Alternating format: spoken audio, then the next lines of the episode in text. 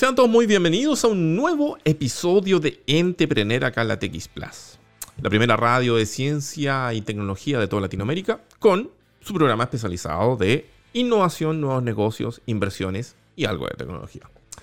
En la jornada de hoy vamos a estar hablando de algo que está ocurriendo bastante recurrentemente y que ha resultado ser un objetivo principal para los principales negocios que están en escalamiento en nuestro país. Lo cual significa pasar e instalar la empresa en el mercado azteca en México, el mayor mercado latinoamericano hasta el momento. Y por eso damos inmediatamente la bienvenida a nuestro primer invitado, quien es nada más y nada menos que Martín Cruz, quien es CEO y co-founder de Queirón. Muy bienvenido Martín, muchas gracias por estar esta tarde con nosotros. Muchas gracias Rodrigo, gracias por la invitación. Feliz de estar acá. Eso. Oye, em, entremos en terreno al tiro. Recordémosle un poco a la gente eh, qué es y qué es lo que hace Queirón, por favor, maestro. Queirón es una plataforma de tecnología que se dedica a mejorar la comunicación entre pacientes y prestadores de salud.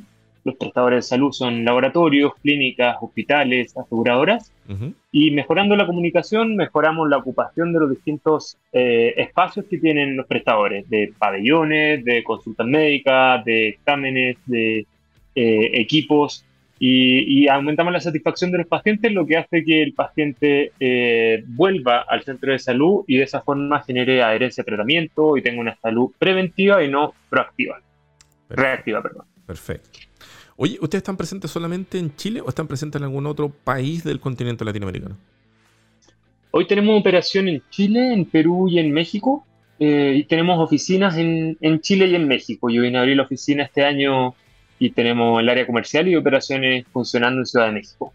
Ya. Cosa importante, ustedes hicieron noticia en este año 2023 por hacer un interesante levantamiento de capital. ¿De cuánto estamos hablando y cuáles eran los objetivos de ese levantamiento? Levantamos 1.5 millones de dólares em, con Venture Capitals y con, algunos ángeles que también eh, invirtieron en nosotros. Y el objetivo principal de, del, levantamiento fue abrir la operación en México y hacer que Queirón sea la health tech más relevante de Latinoamérica. Entonces, para eso necesitábamos eh, tener operación y product market fit en México. Perfecto. Ya, hicimos un poco ese preámbulo. Ahora entremos en el terreno, digamos, de este especial de entretener camino a México, rumbo a México, instalándonos en México. Póngale usted el apellido. Lo primero, a ver, siempre se le pregunta eh, y nosotros también los programas o los medios especializados sobre emprendimiento tenemos la, palanca de decirles a, los fundadores, a los directores, estás escalando, estás pensando en el mercado internacional. Luego de ahí viene, ¿por qué México? Súper buena pregunta. Como decías tú al principio, Rodrigo, México es el, el mercado hispanohablante de Latinoamérica más grande. Eh, y sobre todo para una necesidad como la nuestra, que es la salud, que, obviamente está súper correlacionada a la población, al nivel de ingreso de la población, era por lejos el, punto más atractivo eh, para poder seguir nuestro escalamiento. Entonces, para nosotros validar en México significa poder validar posteriormente en, en Perú, en Colombia, que son nuestros mercados objetivos del 2024. Ya. Ahora, cuando se piensa en México, se piensa del punto de vista de la startup. Por eso te pregunto, la idea es comenzar a responder ciertos mitos y leyendas que hay alrededor del crecimiento del pasar de México a Chile. Se piensa en México exclusivamente por un tema de, tamaño. entendamos de que solamente Ciudad de México es del tamaño de Chile en cuanto a cantidad potenciales de usuarios, clientes, personas. Luego, el mercado completo de México, incluyendo todos sus otros estados, hacen que México sea, si no me equivoco, un 15 por, o sí que no es más, respecto a Chile. Entonces, cuando se, se piensa en México es solamente desde el punto de vista de ingresos, flujo, cantidad potencial de ganancia? ¿O también tiene que ver con un tema cultural de que a lo mejor México es más cercano a Chile de lo que nosotros creemos? Más que Argentina, más que Colombia, más que Perú. yo creo que es súper relevante lo primero que indica. Obviamente es un mercado muy atractivo por la demanda que tiene. Eh, y de nuevo, si, yo siempre me voy al cuadro nuestro de salud. Para el 2050 eh, vamos a tener el doble de adultos mayores en Latinoamérica que lo que hay ahora y, obviamente van a estar su mayoría concentrada en México. Entonces, eh, la demanda, la, cantidad de personas sí es muy relevante. Eh, no obstante, el tema cultural, eh, creo que, tenemos una ventaja como chileno en términos de cercanía, de lenguaje, de, forma de hacer las cosas. Creo que, para nuestra industria, si bien desarrollamos un producto muy complejo, porque la, salud en Chile eh, tiene una estructura mucho más compleja que, en cualquier otro país de Latinoamérica, es comparable a, Colombia nada más, pero el resto eh, son mucho más simplificados, entonces dijimos, bueno, vamos a simplificar nuestro producto al máximo para entrar a, a pequeños y medianos, a los SMBs que se llama, pequeños y medianos centros médicos, eh, y claro, en México es un poco más retailizada la salud, eh, que eso quiere decir que, hay un 8% de la población con seguros de salud, el resto se tiende, igual que en todos los países, entre un 70 y 80% en el sistema público, y, tienen un desafío de atraer al paciente, de generar que el paciente vuelva, de educar al paciente, entonces eh, nos parecía que dado el momento en el que está México, em, era súper interesante el timing para poder digitalizar la industria, que, es una una emoción que tienen muy latente eh, post pandemia. Ya. O sea, podemos entender también que más allá del tamaño del mercado y más allá de, las dificultades particulares del país, podemos decir de cierta manera que México sufre los mismos problemas que en Chile y de cierta manera el llevar el, negocio ya va a tener una base que es relativamente similar.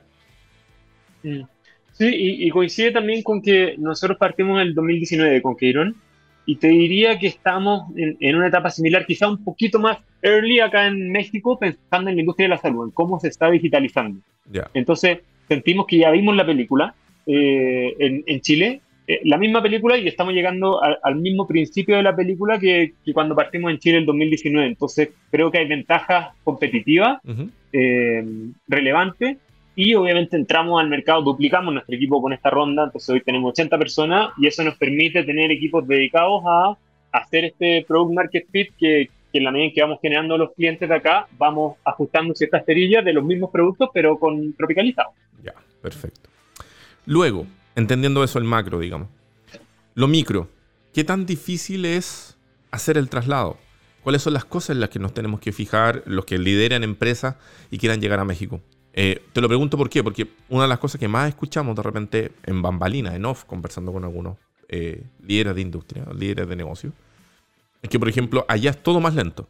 Mientras en Chile yo puedo crear una empresa en un día, que efectivamente se demora 24, 48 horas, allá el crear una empresa se demora, dependiendo de quién te toque que asesor, lo que tengáis que pagar entre medio, puede llegar a ser hasta dos años. Entonces, cuéntanos un poco las dificultades que tienen que enfrentar las startups para efectivamente desembarcar en México?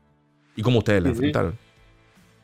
Sí, yo creo que, a ver, así como consejo, creo que es un proceso que se demora. Nosotros se demoró siete meses, eh, que, también obviamente nos parecía súper insólito y después supimos que, hay cosas que se pueden pagar y, se pueden acelerar.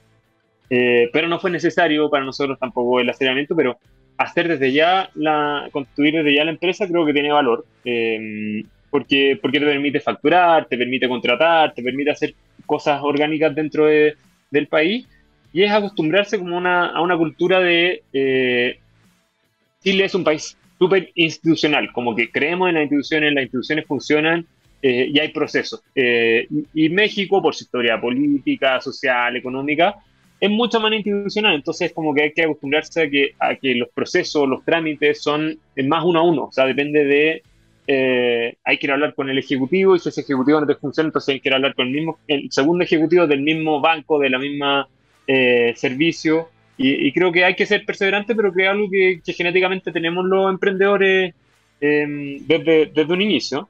Y, y, sí, en términos comerciales, para nosotros ha sido, echamos a andar los grandes clientes, como las grandes redes de salud, eh, desde el día cero, pero pueden demorar un año en caer, incluso más. Y, nuestro target ahí ha sido, como te comentaba, ir a pequeños eh, small and medium business. Entonces, esos son un dueño que quiere tomar una decisión rápida porque le duele, eh, que no sabe si tiene factura o no, pero, o sea, si, tiene eh, empresa o no, pero te puede pagar igual mensualmente. Entonces, es todo más informal y hay que aprender a lidiar con eso y para eso sí creo que es clave contar con gente de, mexicana en el equipo, de todas formas. Ya, ese es un súper buen tip, contar con personas, digamos, locales para que te puedan ayudar en algunas cosas. Una cosa que le escuchamos el otro día a un, a un CEO en una charla. Del momento que uno pisa México, todas las energías tienen que estar concentradas en México por, por tamaño, dificultad, etc. O se puede dividir la atención.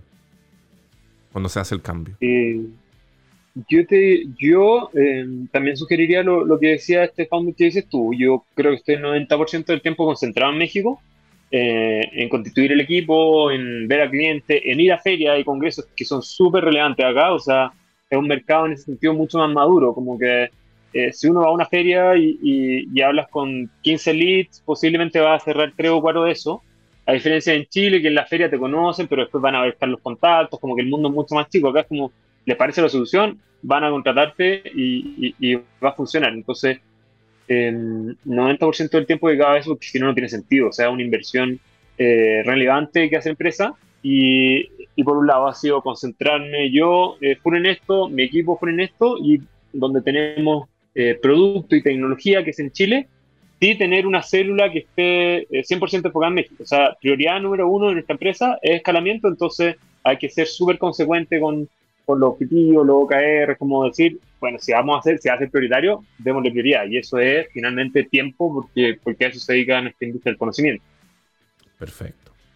Luego, eh, ¿qué otras cosas finas, por ejemplo, les tocó oír a ustedes que tal vez no esperaban?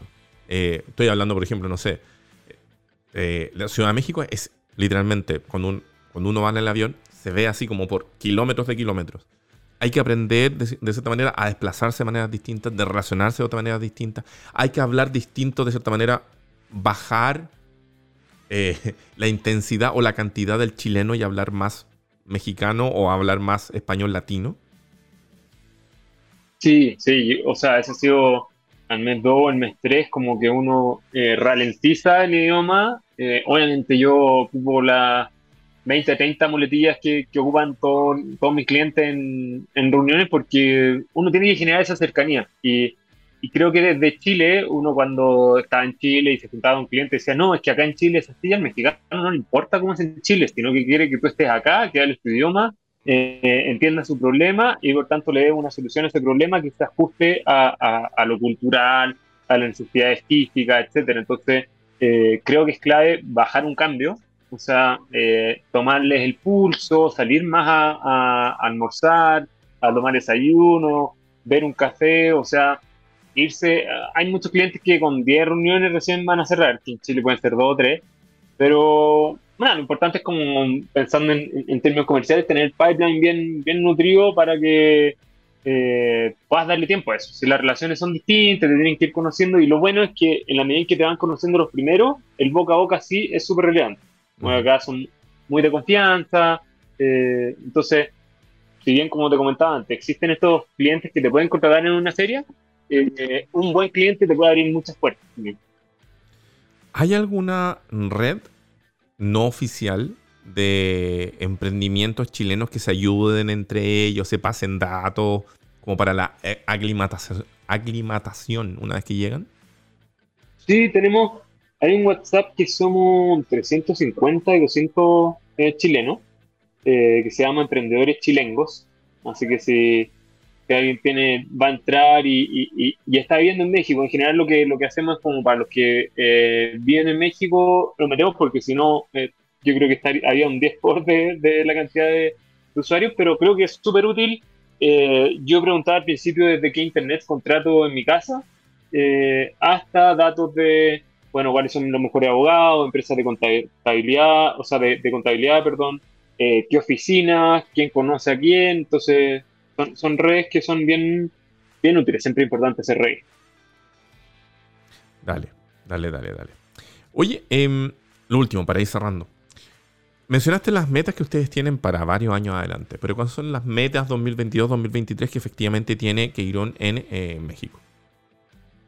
En México, como te comentaba, queremos eh, validar el Product Market Fit, o sea, eh, asegurar que nuestra solución tiene cabida en el mercado mexicano y que, y que la vamos a romper. Eh, y eso lo queremos eh, validar con facturación, obviamente. Queremos tener al menos 40 clientes con 100 mil dólares de, de, MRR. Y, mm, y ese es el gran desafío que, que está súper asociado. O sea, ese es como nuestros 5 KR, te diría que el más relevante, aparte de ser, seguir siendo uno de los lugares más felices para trabajar, de ser eh, financieramente rentables, porque eh, este 2023 queremos llegar a break-even. sea, nos pegamos una súper buena crecida de, gente, pero creemos que, es importante, pensando en nuestra Serie A, que queremos levantar el, eh, a principios del 2024, em, llegar a break-even porque, porque hoy, el próximo año no va a ser un buen año para levantar capital, al menos eso dice, eso dice eh, los diarios, la, información que, con la que contamos. Entonces, queremos llegar súper bien parados y ser estas empresas camellos que siempre hemos sido, eh, empresas eh, rentable, que por llevamos tres meses sin, sin hacerlo porque, bueno, estamos quemando y sabíamos que íbamos a quemar, pero llegar a, ese equilibrio nos da tranquilidad para salir una ronda eh, y, tener el, mercado mexicano significa que eh, somos escalables y ser escalable te permite llegar a otros países también. Entonces, esos son nuestros principales desafíos como empresa. Perfecto, perfecto, perfecto. Martín Cruz, cofundador de Queiron, muchas gracias por estar conversando con nosotros en este especial de Entrepreneur de, de Chile a México para las startups chilenas. Nosotros vamos a dejar hasta acá este bloque. Nos vamos a ir con una pausa musical. Vamos y volvemos aquí en Entrepreneur vía TX Plus.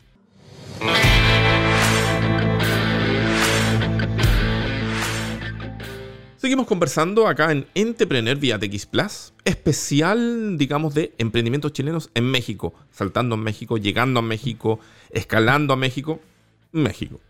Y por eso estamos con eh, Nicolás Leal, quien es el CEO del Lab Marketplace, otro de los eh, startups chilenas que efectivamente han estado haciendo esta transición desde donde termina el continente al mercado azteca. Bienvenido, Nicolás. Muchas gracias por estar conversando con nosotros. Gracias, Rodrigo, por la invitación. Feliz de estar acá conversando. Oye, em, entremos en terreno.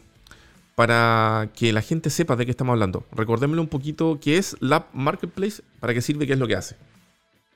Perfecto, mira, te cuento. Lab Marketplace es eh, una plataforma que permite a marcas de Latinoamérica poder llegar a vender en marketplaces globales. Básicamente lo que hacen, eh, lo que hace nuestra plataforma es que nuestros clientes entran, crean sus productos en nuestra plataforma y automáticamente van a quedar publicados en los distintos marketplaces que nosotros tenemos integrados. Eh, principalmente están Amazon, eBay, Walmart.com, Etsy, Alibaba, eh, hay un montón de marketplaces que están principalmente enfocados en los mercados de Norteamérica, Europa, y ahora muy, hace un par de meses, muy poquitos, ya nos empezamos a integrar a esas marketplaces de Latinoamérica para llegar a, marcas, por ejemplo, de Chile a vender a Colombia, a México, o de México a vender a Colombia y a Chile, eh, y de esa forma. Pero el principal foco, cuando partió la app, fueron marketplaces de Estados Unidos, luego avanzamos hacia Canadá, hacia México, hacia Europa, y, esa es un poco la, línea, para que las marcas de Latinoamérica puedan expandir sus fronteras a través de canales digitales. Eso es.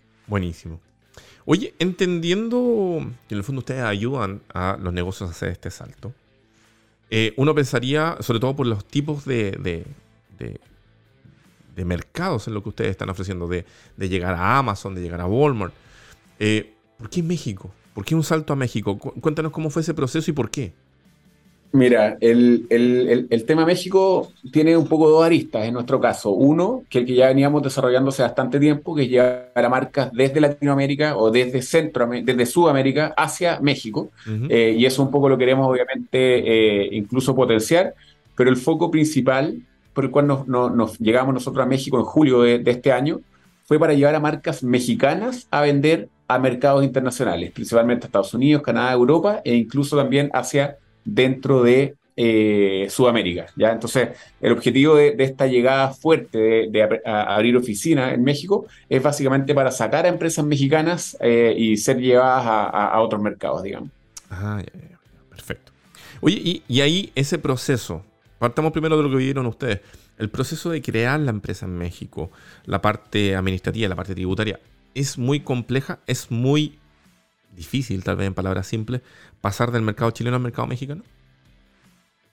Mira, eh, en México por lo general se da que eh, la, burocracia puede ser incluso un poquito más alta que en, que en, otros mercados como, como, el mismo mercado chileno, digamos. Eh, es bastante más lento el, el, proceso para poder sacar una hora, para poder ver todo el tema migratorio, es un poquito más trabado, digamos, que, que en Chile.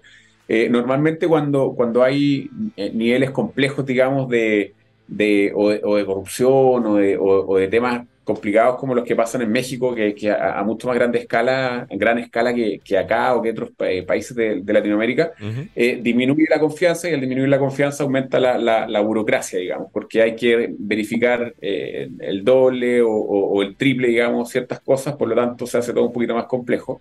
Y, y por otra parte, el boom que está teniendo México este último tiempo también ha aumentado que, todos estos servicios, digamos, o instituciones eh, públicas eh, estén de alguna forma un poquito a tope eh, y, los plazos para poder conseguir una obra y todo es bastante más, más largo que, en otras partes, digamos. Así que esa es un poco la, razón por la cual es un poquito más complejo y más lento.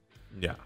Pero ahora, entendiendo eso, ¿se puede vivir con eso? ¿O, se vuelve un tema un poco más de lo normal? No, sí se puede. Es que lo que pasa es que ahí viene como la, esa, es como la primera etapa, el, primer minuto, pero, pero, pero esto se contrarresta con las oportunidades que te da el mercado mexicano. Nosotros que somos una empresa B2B, en el fondo que ofrecemos un, una solución a empresas, eh, en México hay 7 millones de empresas, de las cuales 4.8 eh, eh, millones son pymes y de las cuales menos del 3% hoy día está exportando. Eh, imagínate, entonces para nosotros es una oportunidad gigante llegar a un mercado que ya tiene mucho mayor relación con, con, los canales digitales, porque tienen una Amazon hace mucho rato, tienen eh, Mercado Libre, tienen Estados Unidos al lado, por son, es, un, es un mercado que está mucho más familiarizado con las ventas en marketplaces, pero no tan así con las exportaciones eh, propiamente tal. Entonces, para nosotros es como, el, es como el mundo perfecto en términos de volumen y en términos del tipo de empresas que queremos ir a, con las que queremos ir a trabajar. Oye, me salta una duda ahí. Em, ¿Cómo toma a una empresa, un mexicano normal, no sé, el, cliente directo, ustedes que son empresa, ¿cómo toma un mexicano que usted, que venga una startup chilena y le diga, aquí te las traigo, Peter, por decirlo de alguna manera, te, vengo a solucionar un problema y, te traigo la solución desde el final del continente y te lo traigo acá? ¿Cómo lo toman eso? ¿Cómo lo enfrentan? ¿Cómo ustedes lo, lo presentan? ¿Es un tema? Es un, eh, mira, es un tema, pero, pero, pero fíjate que dentro de todo eh, el, mercado mexicano eh, es, es, tan grande que, estas soluciones digitales, si bien existen, o sea, hay competencia, digamos, es, bastante bien, bien, bien recibido porque son soluciones que se necesitan. O sea, de partida, como te decía antes, el mercado es muy grande. Y el hecho que vengamos de afuera en, general, y, no, quiero ser como, como, no quiero generalizar, digamos, pero, pero el, chileno, el chileno siempre ha tenido una muy buena acogida en México, es bastante respetado en términos de, lo, de, de, negocios, es bastante transparente en, en, la forma de llegar y, lo que ofrece. Eh, eh, por lo general, y lo que nos dicen los mexicanos, en el fondo es que lo que se les promete, digamos, es básicamente lo que, lo que se está haciendo, por lo tanto, eh, es bastante bien recibido y, confiable, digamos, un, un, empresario o, una startup que, venga de Chile. Y no solamente porque, porque seamos chilenos y tengamos buena recepción allá, sino que además porque en el fondo son, son soluciones que se necesitan son soluciones innovadoras. Nosotros obviamente somos una startup que es innovadora en, el, en, el, servicio que estamos ofreciendo. Hoy día nosotros apuntamos a lo que es e-commerce cross-border, o sea, existen tecnologías parecidas a la nuestra, pero dentro de México, para llegar a marcas de México, a vender en marketplaces de México. Pero, pero que les vengamos a ofrecer que vamos a llegar a empresas de México a vender en marketplaces fuera de México es algo que es súper bien recibido porque todavía eh, no es algo que se ha abordado no se ha atacado en el mercado. Por lo tanto, por eso digo que eh, es bien recibido por una parte, pero no solamente porque seamos de Chile o porque seamos de otra parte, sino que necesariamente porque es una solución innovadora que está llegando al mercado. Ya. Y ahí, por ejemplo, la relación que se tiene, cuando ya se llega, se, se, establece, la relación que se tiene con los venture capital o con potenciales inversionistas, ¿es más fácil estando allá? ¿Hay más opciones allá que en nuestro país por un tema lógico de cantidad de personas?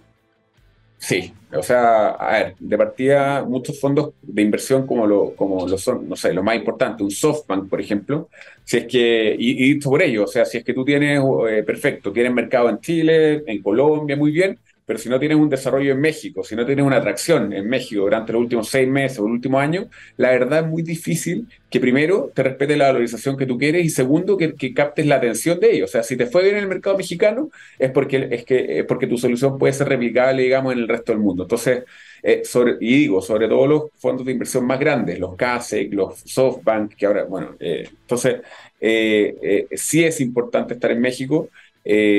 también una vez cuando ya ya pasaste una serie C y estás viendo una serie A o una serie B, también hacer un flip, que es como el concepto técnico, digamos, de poder abrir la, o aperturar la empresa en Estados Unidos con subsidiarias en México, en Chile o en Colombia, eh, también te abre una oportunidad bastante más importante en términos de respetar la valorización. Entonces, eh, México por su ubicación geográfica también es súper estratégico y por el tamaño del mercado de nuevo, que si te, si te funcionó ahí es mucho más fácil poder escalar o replicar en otra parte. Entonces, la respuesta es sí.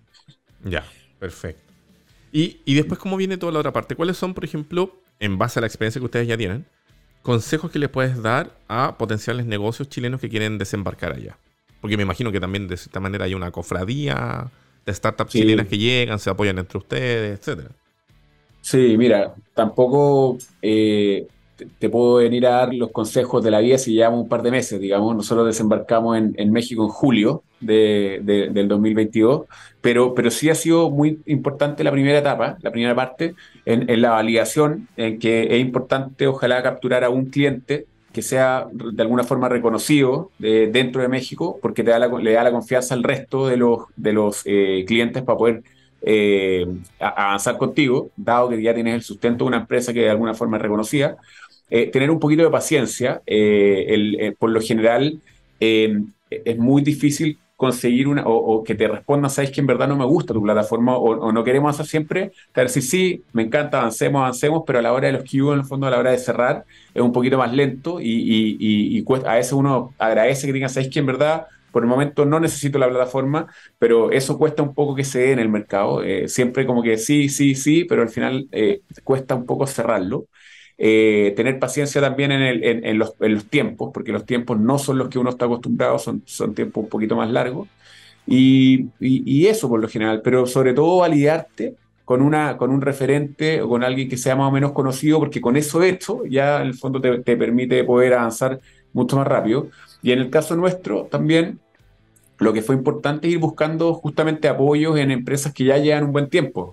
Nosotros hemos hecho alianzas allá, eh, bueno, con Zeppelin, hemos hecho alianzas con otras empresas que ya llegaron hace bastante, hace antes que nosotros, y los partners estratégicos como lo son para nosotros Amazon, eh, eBay, que son, son empresas grandes que hemos ido eh, teniendo aliados en el fondo para poder ayudar a empresas mexicanas a salir, sobre todo con Amazon, que cerramos un, gran acuerdo ahí para poder apoyar a empresas mexicanas y llevarlas a otros Amazon del resto del mundo. Y, eso también nos validó internamente para poder decir, ok, eh, cerrar una alianza con una empresa grande, con una empresa respetada, y con eso ya te, vas pavimentando de alguna forma el camino para poder avanzar rápido pero como tú dices, el apoyo de las otras startups que ya están allá, esta cofradía chilena que se ha ido dando desde los últimos dos años, eh, y otros un poco más, digamos, es súper importante porque al final todos se quieren apoyarse. Al final, eh, si te vas topando de alguna forma en, en, algunas, en algunos eh, como, como competidores o al final algunos complementarios, pero al final el fondo del mercado es tan grande que todos se quieren apoyar y mientras más agrandemos la torta, digamos, va a ser mejor para todos. Perfecto. Ahora, antes de que vayamos cerrando, eh, no sé si puedes eh, relatar, contar, extender esa alianza que tienen con Amazon que mencionaste recién. Sí, básicamente hicimos una, alianza desde dos, desde dos caminos. Eh, uno, de, desde para poder llevar, nos juntamos, con, nos asociamos de alguna forma con, el área del Global, Global Selling Partner, que es como el área de internacionalización que tiene Amazon, que ellos trabajan con un líder y, tienen alrededor de, de 10 eh, sales reps, que le llaman, que son como 10 eh, personas mexicanas que tienen como meta levantar a un número X de empresas mexicanas para poder llevarlas a vender a Estados Unidos principalmente, eh, pero también no solamente a Estados Unidos, sino que Canadá y Europa. Y, con ellos, como teníamos los mismos objetivos, estábamos alineados en, esto. Nosotros también queríamos levantar empresas mexicanas para llevarlas a vender en otra parte. empezamos a, trabajar en conjunto eh, y, ellos estamos trabajando con dos de esos, de esos sales reps en el fondo, que son estos como vendedores o, empresas o personas de Amazon que levantan empresas, digamos, en, en, México. Y como tenemos los mismos objetivos alineados, básicamente nos estamos apoyando los clientes que nosotros levantamos con nuestra atracción nos ayudó a los ejecutivos de Amazon para hacer el proceso más fácil en la internacionalización.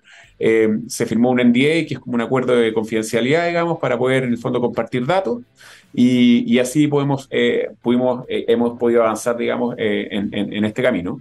Y por otra parte, con Amazon también, desde afuera hacia México, que es como en otra área de Amazon, también cerramos una especie de, compartir utilidades, en el fondo que es como en, inglés le dicen el, revenue sharing, en el fondo que tú llevas a empresas eh, de afuera de México a vender a México y de alguna forma hay, una, hay un fee que, que, te llega por, por estar aperturando eh, empresas de otra parte para llegar a México y ahí también entramos en un plan con ellos que, que, nos ofrecieron. Eso principalmente es como de México hacia afuera y de afuera hacia México. Son los dos caminos que estamos apuntando. El camino que recorrió Lab Marketplace para estar presente en México, conversando con su CEO, Nicolás eh, Leal. Muchas gracias, Nicolás, por haber estado conversando, dando estos insights, estos tips de lo que significa efectivamente poder hacer el escalamiento y desembarcar en el mercado mexicano. Muchas gracias, Rodrigo, por la invitación y siempre, bueno, un gusto poder conversar y, aportar en lo que se pueda también, porque, porque uno, uno lo necesita también eh, pues de, parte de las otras startups, así que también todo lo que podamos aportar nosotros y apoyar a los que estén eh, tomando esta decisión, eh, más que bienvenido poder conversar siempre y poder difundirlo de alguna forma y este, qué mejor canal que Entrepreneur. Perfecto. Nosotros dejamos hasta acá este bloque. Seguimos en Entrepreneur vía Plus.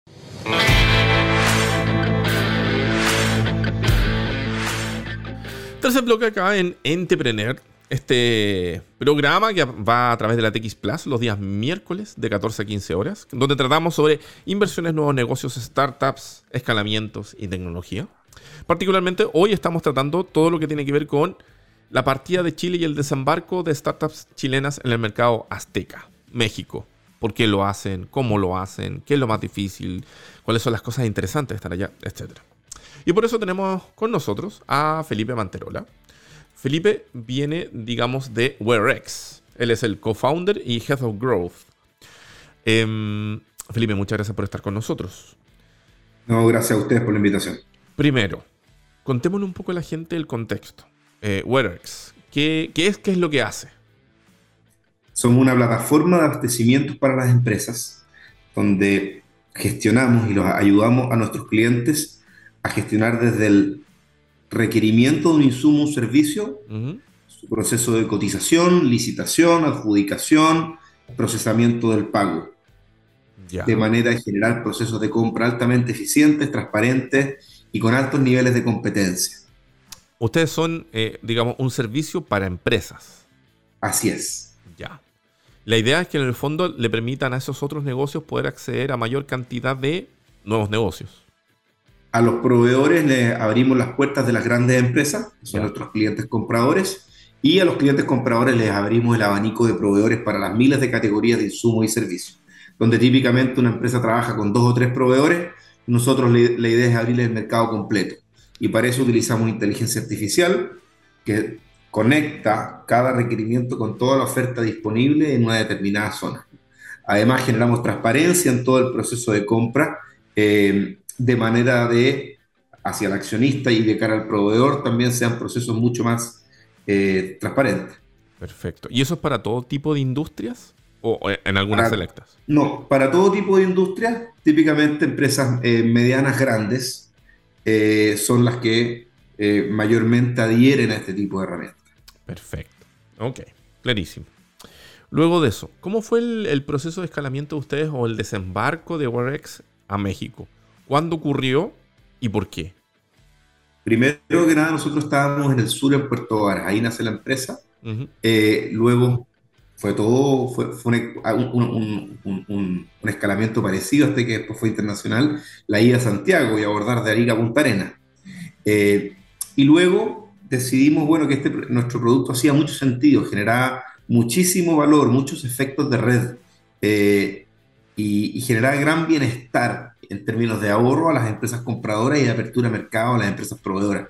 Y decidimos hacer esta apertura, hacer esta apertura a Perú, Colombia y México. Okay. Eh, y, y, por qué México? Bueno, México es un mercado enorme, enorme, enorme, enorme, eh, con muchas empresas, empresas grandes, donde el, el, grado de tecnologías presentes para hacer lo que hace WorX todavía es muy, muy bajo. Más del 95% de las empresas grandes no tienen una herramienta que los ayude en este proceso y ahí vimos la oportunidad. Oye, ¿y lo vieron exclusivamente desde el punto de vista de tamaño del mercado o también porque habían soluciones transversales que afectan al mercado mexicano de una igual manera como nos vemos afectados nosotros acá en Chile. Sí, te diría que a nivel eh, Latinoamérica, el, y, a, a, nivel global en general, sucede que hay muchas asimetrías de información para las empresas poder llegar a todos los proveedores disponibles y para las empresas proveedoras llegar a las empresas compradoras. Ahora en América Latina, mayor aún, no, había, no hay muchas herramientas que lo resuelvan. Y además está la componente local en, Latinoamérica de la transparencia. Muchas veces hay opacidad en los procesos de licitación o de cotización. Por lo tanto, el, como el dolor de mercado era, era aún mayor en América Latina. Eh, y ahora, ¿qué economías son las más relevantes de América Latina? Claramente uno va, piensa en Brasil, piensa en México. En Brasil hay otro tipo de brechas más culturales eh, que hacen, pueden hacer más difícil una entrada a un mercado, pero en México había muchas coincidencias culturales eh, asociadas además a un tamaño de mercado más grande, de más empresas y empresas más grandes. Perfecto.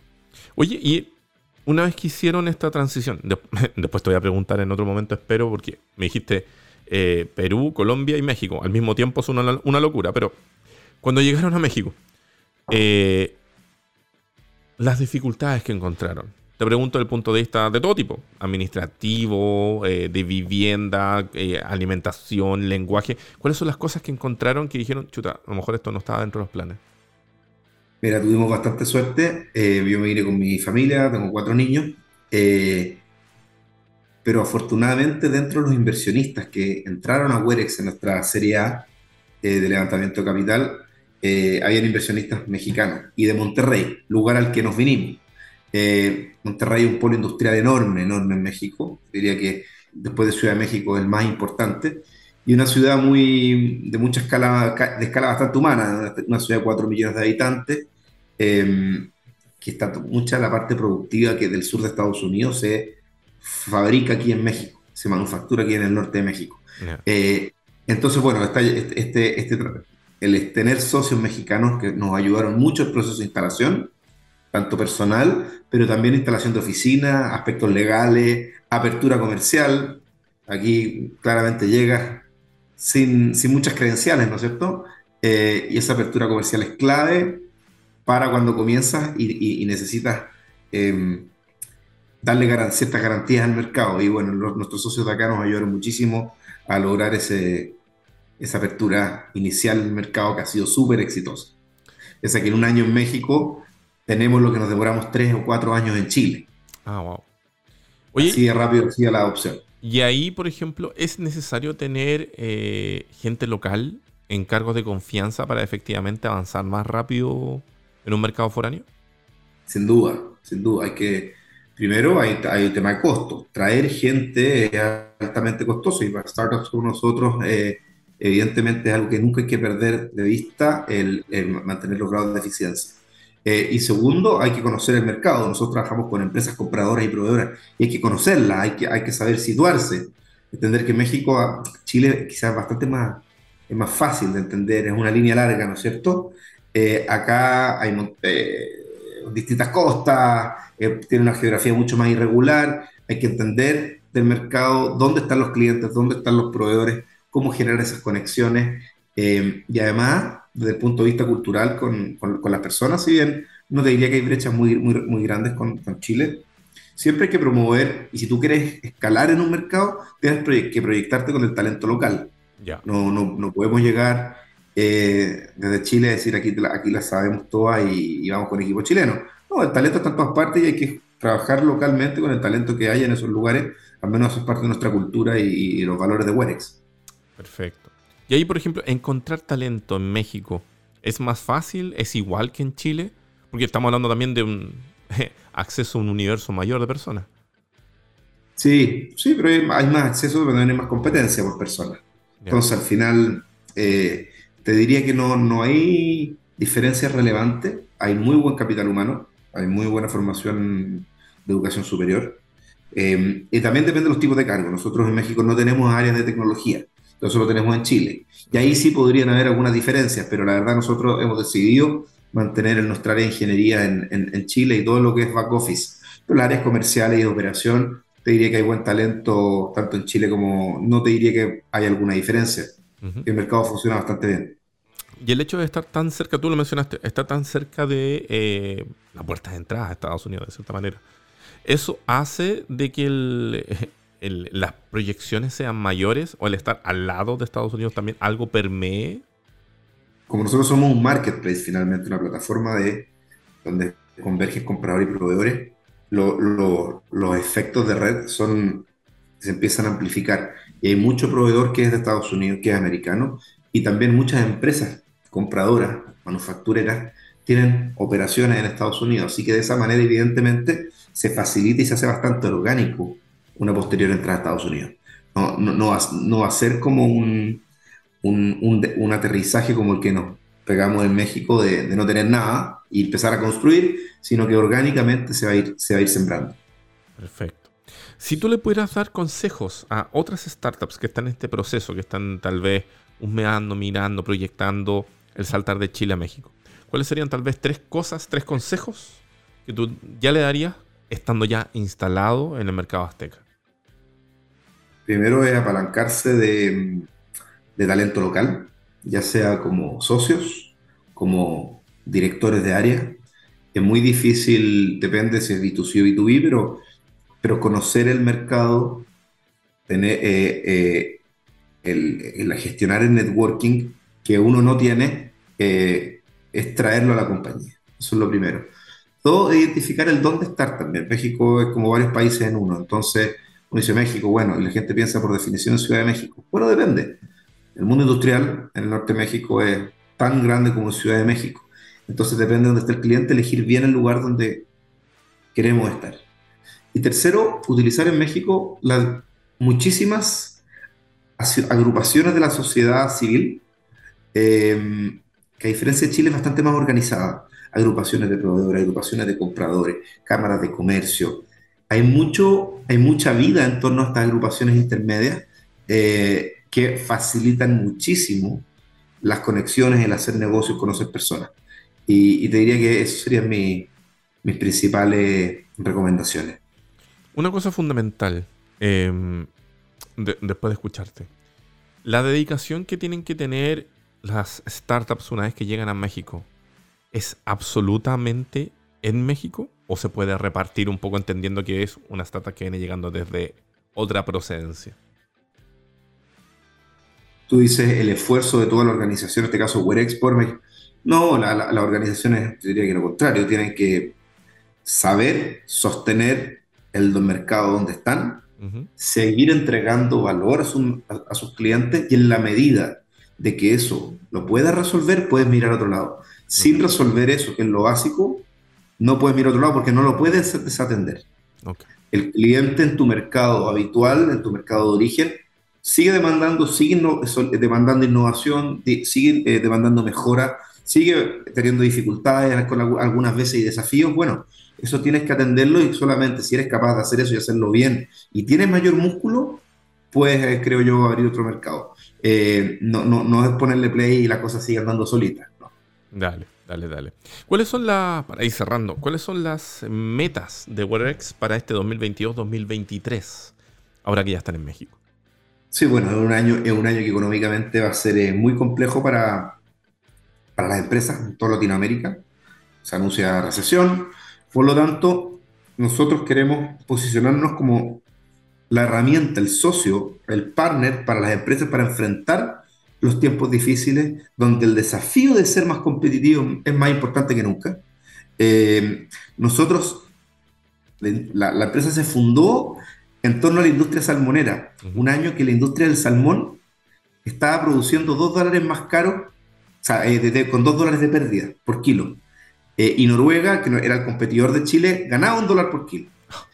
¿Cuál es el desafío de las empresas? Bajar sus costos, eh, ser más competitivo, abrirse a proveedores, gestionar mejor el gasto. Bueno, en, ese sentido estamos en una situación parecida que es una oportunidad para para seguir posicionándose y transformarnos definitivamente en líder en América Latina en términos de ser el socio de abastecimiento para la empresa.